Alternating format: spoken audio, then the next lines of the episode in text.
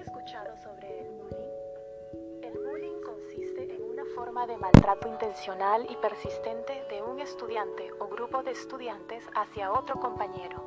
Puede ser físico o psicológico y traer consecuencias graves como baja autoestima, ansiedad, depresión, problemas de conducta, entre otros. En una situación de bullying existen tres actores, la víctima, el agresor, espectadores aquellos que ven todo lo que hace el agresor con la víctima. Cuando hablamos de bullying hay tres puntos importantes que debemos tener en cuenta. No hay consentimiento de la víctima. Se da de manera repetitiva e intencionada. La víctima se siente intimidada por el agresor y suele ser percibido como diferente por el resto. El bullying se puede dar inclusive en redes sociales y en ese caso se llama cyberbullying.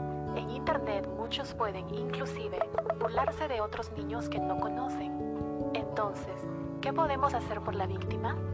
Mostrarle nuestro apoyo, dejándole claro que nada de eso sucede por su culpa. Escucharla y comunicarse constantemente con ella mientras se pide ayuda. Buscar estrategias para evitar que la víctima se sienta intimidada por el agresor, mejorar su autoestima y buscar ayuda profesional. ¿Y qué pasa con los agresores? Los agresores usualmente sufren de falta de control de impulsos, falta de empatía, desafío a la autoridad y las normas. La violencia no se combate con violencia, sino con inteligencia, compasión y disciplina. El bullying puede suceder en la escuela, la casa, el barrio e incluso en Internet.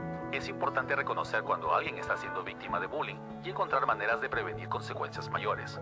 Recuerda que si eres espectador de una situación de bullying, es importante acercarse a la víctima, escucharla y buscarle la ayuda necesaria. Al no hacer nada contra el bullying, somos en parte cómplices de los victimarios.